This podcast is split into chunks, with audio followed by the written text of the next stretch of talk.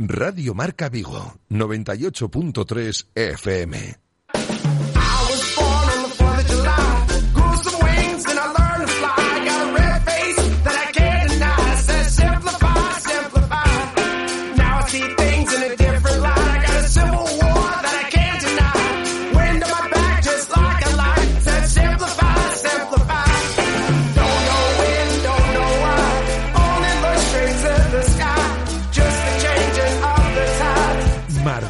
Vigo con José Ribeiro.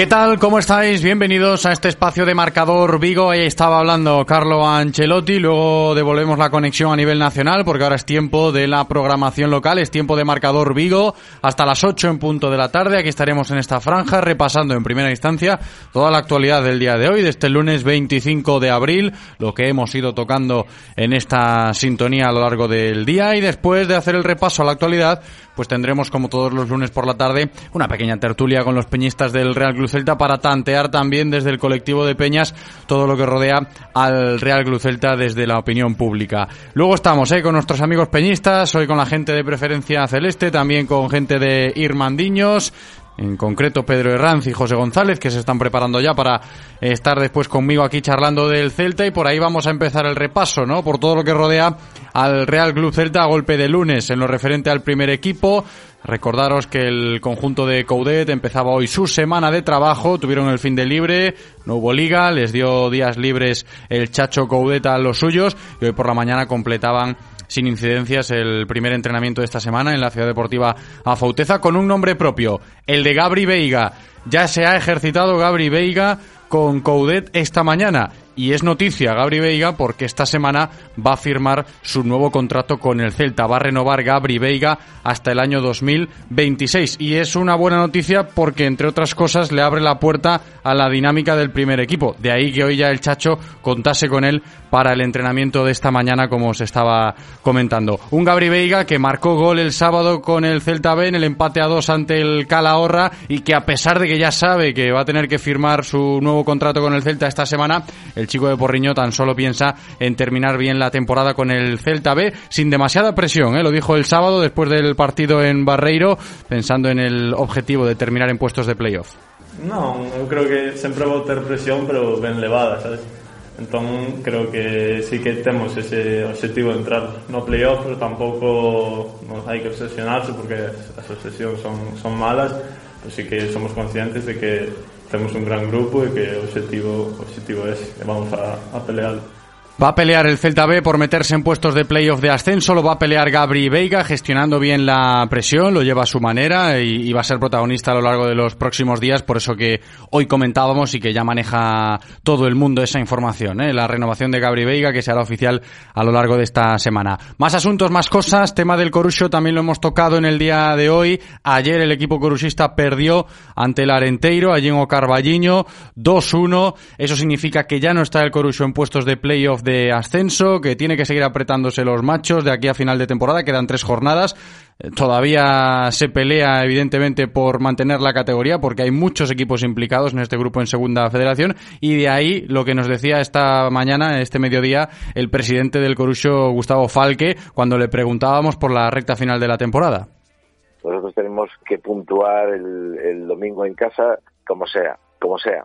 Eh, si no queremos pasar esos dos últimos partidos eh, viendo qué es lo que puede pasar. Pues el domingo es un partido para decir, bueno, sacamos de encima todas las posibilidades negativas que podíamos tener en esta, en esta competición, nos reafirmamos y luego ya veremos en las últimas dos jornadas la situación que, que queda. Las palabras de Gustavo Falque, ¿eh? le quedan tres jornadas al Corucho, va a querer meterse en puestos de ascenso, pero no puede despistarse porque todavía no está la permanencia asegurada. ¿eh? Es una montaña rusa, ¿eh? es una montaña rusa las sensaciones que está teniendo que atravesar el Corucho en este curso. Cómo empezó, cómo fue esa buena racha de hace unas semanas. Ahora parece que ha entrado en otro pequeño bache. Estaba ahí como una especie de oasis la victoria ante el Bergantiños. Pero claro, de los últimos tres partidos, lo que tiene por delante eh, solo piensa en el siguiente, el del próximo domingo, nos lo decía Gustavo Falque en el día de hoy. Y de la presidencia del Corucho a la presidencia del Rápido de Bouzas, porque también hemos destacado este lunes 25 de abril, que el Rápido pues digámoslo así, no ha cumplido su objetivo. Ayer perdió 3-0 ante el Deportivo Fabril en tercera federación y con ese resultado certificó que termina la temporada el Rápido fuera de los puestos de promoción de ascenso. Se queda sin posibilidades de ascender, el año que viene tendrá que seguir jugando en tercera federación y mm, le comentábamos el asunto en el día de hoy al vicepresidente del Rápido de Bouzas, Pedro Mourinho, pensando pensando si la próxima temporada habrá que hacer algún tipo de cambios en el equipo.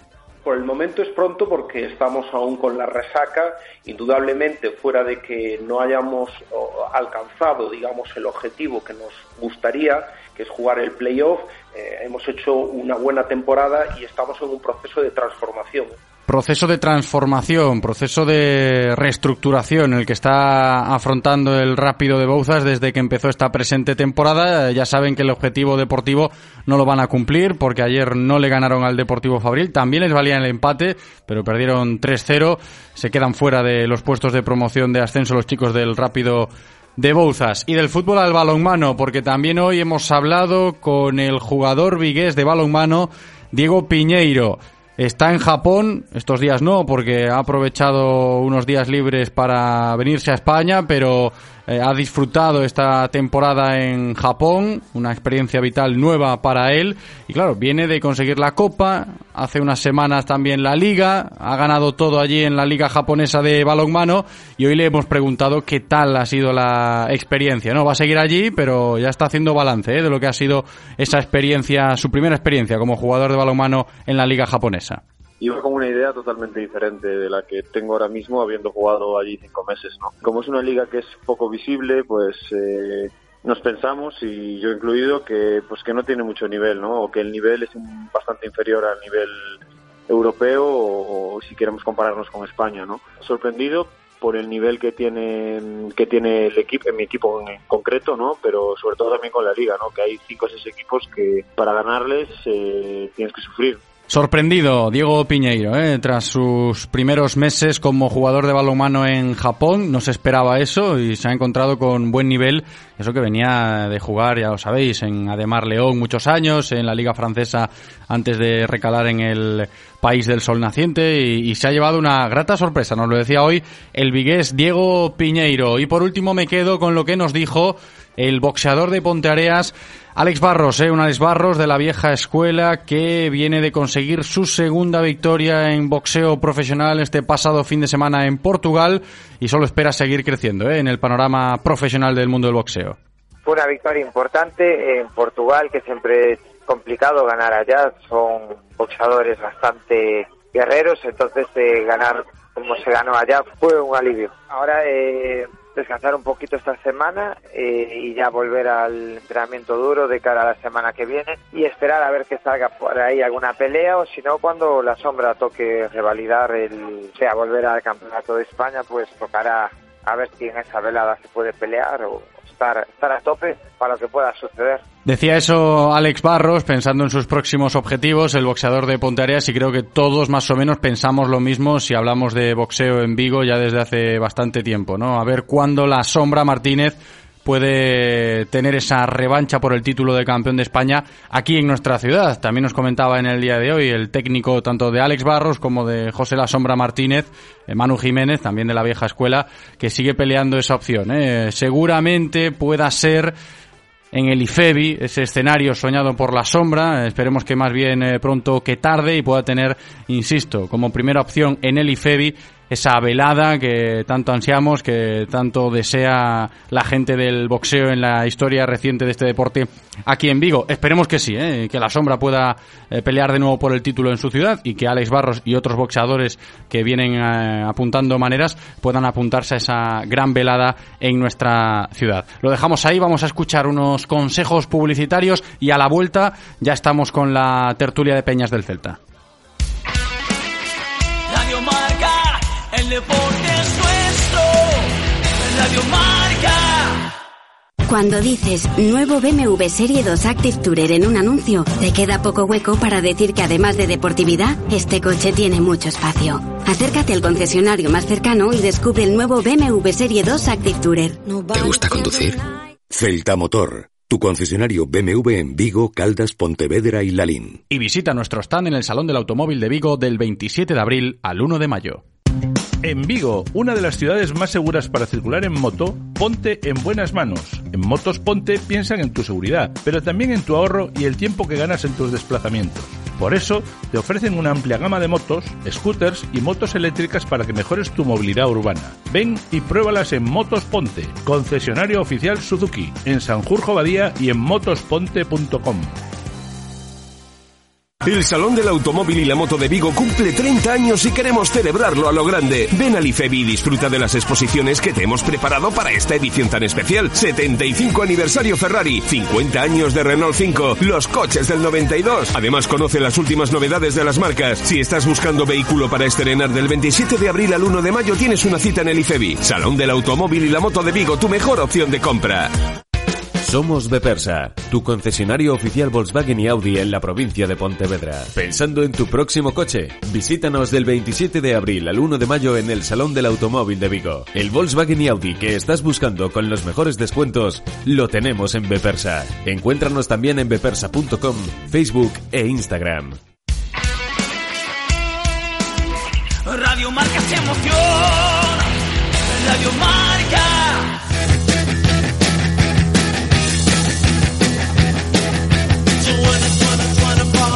La tertulia de Peñas en Radio Marca Vigo.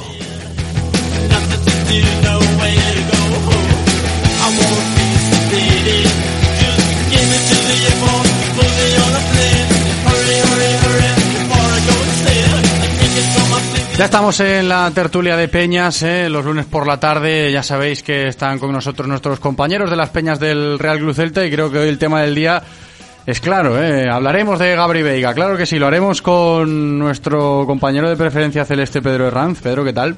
Hola José, muy buenas. Muy buenas. Y con el compi de Irmandiños, José González. José, ¿qué tal? Hola, muy buenas. Bienvenidos. A ver, que yo no me equivoco. ¿eh? El tema del día en clave celta es lo de Gabri Veiga, porque ya desde ayer por la tarde se ha ido perfilando toda esa información que aunque no es oficial, el celtismo ya sabe que la perla de la cantera en esta nueva jornada de futbolistas eh, va a renovar su contrato con el club. Pedro, y eso es buena noticia. Hombre, por supuesto, una noticia más que fantástica. Veníamos con la renovación ya de Carlos Domínguez, ahora se suma Gabri Veiga y vamos, yo estoy encantadísimo. ¿Tú cómo lo has celebrado, José? ¿Cómo has interpretado esta información? Eh, perfectamente, es un jugador de mucho futuro, siempre hubo rumores al principio de que sí, que no, que pasaba por la agencia en la que estaba él, de que... Era un problema, era un por problema. Eso, por eso, de a, ver qué pasaba, de, el, el, miedo a perder un jugador por una tontería, digamos así, y que ya renovado es una muy buena señal porque para mí es el jugador pilar sobre el que tiene que uh -huh.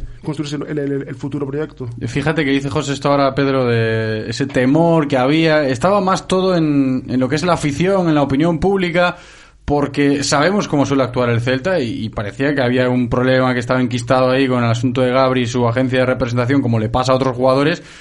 Y, y, la gente ya empezaba a preocuparse, ¿no? Por eso también interpretábamos en el día de hoy, cuando ya hemos podido manejar bien esta información y hablar con rotundidad del asunto, que era como un alivio, ¿no? Un incendio apagado, el primero de muchos que tendrá que apagar la directiva del Celta de, de aquí a verano. Exacto, exacto, porque ya lo vimos con el caso de Denis Suárez, que se le complicó el asunto y de momento aún no ha renovado. Entonces, lo de Gabri Veiga, la verdad que es un alivio de los buenos. Tú estabas preocupado, como dijo José antes. Es que yo, yo también tenía la sensación de que mucha gente estaba preocupada. Sí, creo que, que podemos utilizar bien ese, ese concepto cuando se hablaba de Gabri y de su futuro. Sí, sí, por supuesto. Ya es ver la temporada que hizo en el Celta B, temporada fabulosa y es un jugador que hay que mimarlo, que cuidarlo y era muy importante que renovase. Importante la noticia, claro. Más de uno estaba ya, además este, este fin de semana, incluso antes de que empezase a salir a la luz, sobre todo en redes sociales, este asunto de la renovación de Gabri. Eh, me he fijado yo también en lo que es Twitter Celta. Eh, la gente acordándose de, de, cómo despuntaba Borja Iglesias en el filial, ¿no? Aquellos goles que marcaba Borja Iglesias cuando era delantero del Celta B y, y, cómo lo gestionó por aquel entonces la directiva, que, todos sabemos cómo acabó la historia de Borja Iglesias con el Celta y ha tenido que triunfar en, en este caso en el Real Betis Balompié. Pero claro, eh, cogiendo los casos, pues la gente no, no quería que se repitiese algo así eh, como lo que pasó con Borja, por ejemplo, con Gabri Veiga. Sí, a ver, también tampoco no son casos exactamente iguales porque Borja era un canterano al uso, es un jugador que se fichó para el Celta B, que venía de la cantera del Valencia, Villarreal, había pasado por esas canteras, lo fichó el Celta B y se hizo aquí más jugador. Y luego creo que también con Borja Iglesias también no hubo, acuerdo, más que tema de Celta, fue yo creo, yo creo que fue más de mutuo acuerdo, de que Borja quería unas cosas, el Celta no, obviamente no podía dárselas, porque eh, cuando pasaba al año del primer equipo había otros jugadores por encima de él, estaba Guidetti, el recién Maxi, estaba Aspas, y obviamente eh, habría preferido irse eh, que disputar el puesto. Gabri siendo un chico que sí que es de la casa, yo creo que habría más predisposición de él a quedarse que, lo que pudo tener Borja en su momento. Sí, los matices están ahí, ¿no? Y, tampoco le falta razón a José cuando expone el asunto. Exacto, yo creo que el caso de Borja Iglesias es algo diferente y como muy bien decía José, también está el factor de que tenía 25 años, podía jugar solo X partidos con el primer equipo y justo al año que viene, cuando él piensa que ya va a ser titular, fichan a Maxi Gómez. Entonces él no ve que confían en él y dice, pues prefiero buscarme las castañas en otro equipo y de momento parece que no le va mal. Claro, el tema de Gabri, el temor aparecía no, no por la intención del propio jugador, que siempre ha manifestado su deseo de, poder seguir en el Celta, pero mirabas hacia arriba, contemplabas el problema contractual que tenía, la gente que a él lo lleva, esa agencia de representación que, bueno, el Celta no ve con buenos ojos a, según qué agencias y le habían bloqueado. ¿eh? Yo, que, yo creo que también por lo que porque por lo que nos han dicho y por lo que puedes ir conociendo, ¿no? Hablando con diferentes entornos, ya sea afición o, gente cercana a los propios jugadores, que había ahí un, pequeño temor a, que Gabri, muy a su pesar, tuviese que buscarse las castañas fuera del Celta, como en su momento pues hizo Borja Iglesias o hicieron otros tantos, ¿no? Que, que tuvieron que lidiar con, con ese momento de dar el salto de filial a primer equipo. Sí, sí, a ver, en los últimos años siempre ha sido una asignatura pendiente, entre comillas. El, último jugador en pasar de filial al primer equipo con ficha, si no recuerdo mal, que igual me equivoco, fue eh, Kevin Bryce. Sí, a ver, está el caso de José Fontán, que es, lo más reciente, pero bueno, no, está teniendo. Ahí hay un problema también. Para mí hay un problema con Fontán, pero bueno. Sí, bueno, eso de, con presencia fija en el primer equipo ha sido Bryce, y, también, y también le costó entrar. Por eso siempre es el tema eh, pendiente, porque también el Celta B ha tenido una política de eh, fichar muchos jugadores de, de Segunda B para reforzar el equipo más que eh, retroalimentar el equipo con canteranos. Algo que también hemos comentado en el, en el día de hoy, ¿no? Una vez eh, que exponíamos todo el caso de Gabri, que va a renovar, seguramente lo recordamos, ¿eh? Que a lo largo de esta próxima semana el Celta hará oficial la renovación de Gabri Veiga, ya con la foto, con la firma, con la camiseta que va a poner ahí Gabri Veiga 2026 y demás, lo que os podéis imaginar, llegará esta semana pero eh, sí que es cierto, eh, sí que es cierto que era algo que mm, tenía que ver bastante con Eduardo Coudet, o, dicho de otra manera, entra Eduardo Coudet en, en, esta ecuación ¿no? del futuro de Gabri Veiga, porque recordamos que al Chacho no le dejaban usar a Gabri Veiga en los entrenamientos, meter al chico en dinámica de primer equipo, por ese problema que causó todo el temor que decía José, que todos sabemos, ¿no? A ver si el Celta va a perder a Gabri y se va a tener que marchar por esa situación contractual eh, muy a pesar de Coudet también, ¿no? Que tanto se habla estos días del Chacho, no es un entrenador de cantera, como le cuesta, es uno de sus debes, pero con Gabri sí tenía esa afinidad y, no le dejaron, ¿no? Me estoy echando a mediados de febrero, ¿eh? si, echamos la vista atrás. Totalmente, totalmente. Eduardo, el Chacho, parecía que lo quería en el equipo, pero no sabemos muy bien el por qué, pues no acabó entrenando. Pero creo que estos días ya está empezando a entrenar con hoy, hoy, hoy, ya, hoy ya entrenó Gabri con el primer equipo, porque evidentemente eh, el fin de semana ya le dijeron al Chacho, mira, eh, Eduardo, que esto ya se ha solucionado, que el chaval ya va a renovar esta semana, luz verde para llamarle de nuevo. Luego está la opinión de cada uno, si eso está bien o está mal, ¿no? A nivel de gestión de club. ¿Cómo le has cortado la progresión a, un chico que promete por esta situación? Me refiero no a nivel de partidos, sino a nivel de, oye, coger más ritmo con el primer equipo a lo largo de la semana, etcétera. Exacto, exacto. No sabemos muy bien el por qué. Quizá querrán darle prioridad al Celta B pero a un chaval para por su propio bien, ya sea Gabri, ya sea Miguel Rodríguez, eh, Lautaro, Iker Losada, pues le viene muy bien entrenar con jugadores de primer nivel, tipo Yago Aspas, Bryce, eh, Denis, y eso al final es lo que te curte como jugador. Sí que es cierto que hay mucha gente que dice, oye, para que esté jugando Solari, para que esté jugando Orbelín, Nolito al nivel que están dando, mete a los chavales. Pero yo creo que los chavales también necesitan un proceso de adaptación, primero en Celta B y luego ya pasar al primer equipo. Recordemos los casos de Aspas, que llegó con veintipocos años al primer equipo, que ya era un chaval mayor, Borja Iglesias, que hablábamos antes, despuntó más tarde, entonces tampoco, tampoco hay que forzar a que, que juegue ya, que juegue ya, que meta goles, que no sé qué. Oye, primero pasas por el Celta B y luego ya veremos. ¿Tú qué opinas al respecto de esto, José? Porque también aquí hay muchas aristas ¿eh? en el asunto de la gestión de cantera y vuelve a aparecer encima de la mesa el debate esta semana por lo que decimos de Gabri Veiga y su renovación. Sí, sí, totalmente. Los jugadores tienen que tener un proceso de adaptación. Primero es curtirse en el filial, es un segunda B o en la categoría que sea, y para poder dar el salto al primer equipo. No puedes pedir un chaval de 18 19 años que te juegue en primera división como uno de 25 o 30 años. Tienes que primero eh, ir desde abajo, poco a poco, ganar, eh, afianzarse con ser un jugador de renombre en segunda B para poder dar el salto y empezar a tener eh, minutos poco a poco, de entrando a minutos 60, 70 en primera y, y ir ganándote el jugar más, más y más hasta ser titular en primera división. Pero parecía, antes de, de, lo que estamos comentando en el día de hoy, que eso con Gabri no iba a pasar hasta que no se solucionase el asunto. Eh, de ahí lo que os preguntaba yo antes, ¿no? Si de verdad teníais miedo, ¿no? Entre comillas, ¿no? Que se entienda la expresión, o, preocupación por el hecho de que Gabri no pudiese continuar, porque todo el celtismo debe celebrar o, o debe esperar que Gabri Veiga sea pues el, el, próximo Aspas, el próximo Bryce, salvando las distancias, pero entendedme, ¿eh? que sea el próximo chico de la cantera que pueda sentarse en el primer equipo. Sí, además también a principio de temporada pasaba con lo de que si eh, Gabri, Miguel y estos, lo del tema con Onésimo, de que uh -huh. convocados con el primer equipo no jugaban y luego en el filial tampoco jugaban o no iban convocados, ahí también empezó un poco el temor de cómo se va a gestionar esto.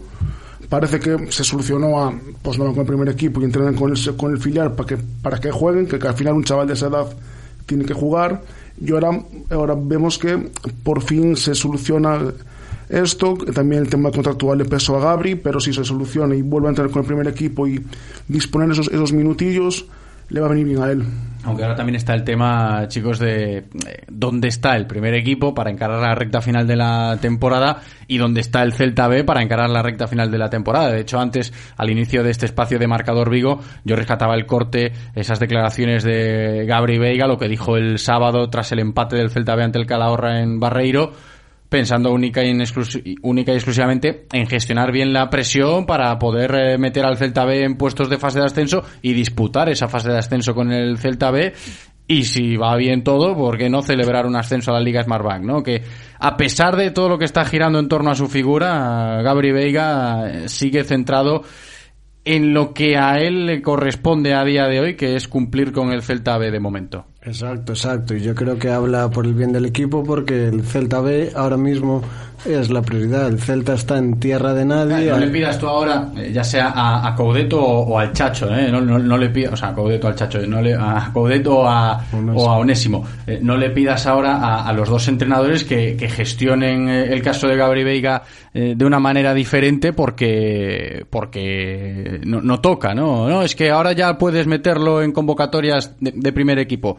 Esto es una opinión mía, ¿eh? yo creo que no debería eh, entrar en este caso el Chacho eh, o, o, quien sea a, a, incluir a Gabri en, en convocatoria. Claro, porque el Celta B. El próximo partido del Celta B, Racing de Santander, claro. que va líder y estamos a cinco puntos de quedarnos fuera. Y el siguiente partido, no sé, el U de Logroñés, que es el que viene pisando sí, los talones. Sí, claro, tú, le, tú le puedes preguntar, tú le puedes preguntar a a Gabri Veiga y el, y el chaval te contestará pues lo que le apetezca, pero la, la, la pregunta que se puede hacer el aficionado, ¿qué me interesa más? ¿Ver a Gabri 20 minutos en los Cármenes o incluso ver a Gabri eh, de titular en los Cármenes el domingo? De titular, poneros de, de, de que, bueno, pues eh, ya está, lo ponemos de titular en los Cármenes para que se vaya rodando en, en, primera división, como estamos en tierra de nadie, o Gabri Veiga titular en el Sardinero, ¿no? El próximo fin de semana. Pero un Gabri que no jugó nunca con el primer equipo, dudo que juegue ahora. Sí, con Coudet muy difícil. Jugó ahí en Copa, un par de minutos. Oscar García sí le había dado confianza. Sí, Oscar sí que dio. De hecho, a mí Oscar incluso me pareció más precipitado en ese momento porque creo que era recién subido de juveniles o estaba cuando también dio entrada a Miguel, que eran aún eran juveniles, ahí me pareció un poco precipitado. Pero ahora mismo sí que estaría más curtido para poder empezar a disputar minutos en primera división, pero en ese tramo final de, de liga en el que el Celta está prácticamente salvado y el Celta B se juega la vida, yo creo que sí que se debería priorizar un poco más el... Es que yo, yo por eso os lanzo la pregunta, ¿no? Para, para terminar la tertulia de hoy, que casi casi así como quien no quiere la cosa, pues estamos llegando a las 8 de la tarde.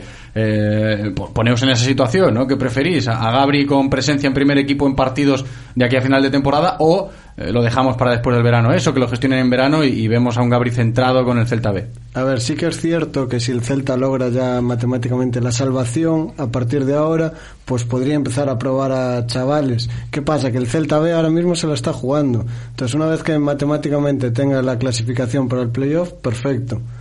Que juegue con el Celta. Pero de momento yo priorizaría el Celta B. No sé qué piensas tú, José. Sí, sí, a ver, tal y como está el Celta B, que está en el limbo de quedarse dentro o fuera, prefiero, aunque me duela, eh, que se queden en el Celta en el Celta B y aseguren ese playoff. Y lo que dices tú, una vez, si en la última en la jornada 38 el Celta B ya es equipo de playoff matemáticamente, ahí, sí, ahí, pues le das la convocatoria, y, le abres la puerta. Y ya está. Y ya habrá tiempo en verano para que entrenen con el primer equipo. Sí, la conclusión puede ser que parece que no le van a cortar las alas a Gabri Veiga y por eso respira el celtismo para empezar esta semana, ¿no? Y ya sentimos ahí con la cabeza. Por supuesto, sí.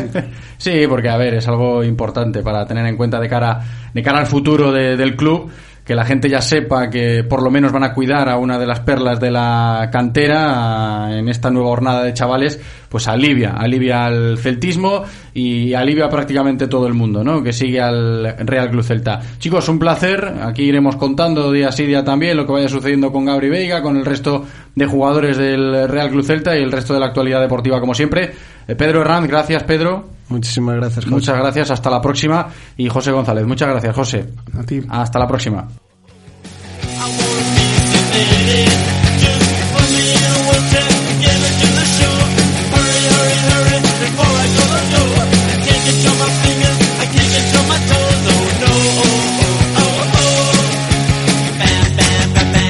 Pues un minuto aproximadamente para que el reloj marque las 8 en punto de la tarde de este lunes 25 de abril. Cerramos este espacio de marcador Vigo, devolvemos la conexión a nuestros compañeros de Madrid. La radio sigue aquí a nivel nacional ya con el marcador. Como siempre, gracias Paula por cumplir en la técnica.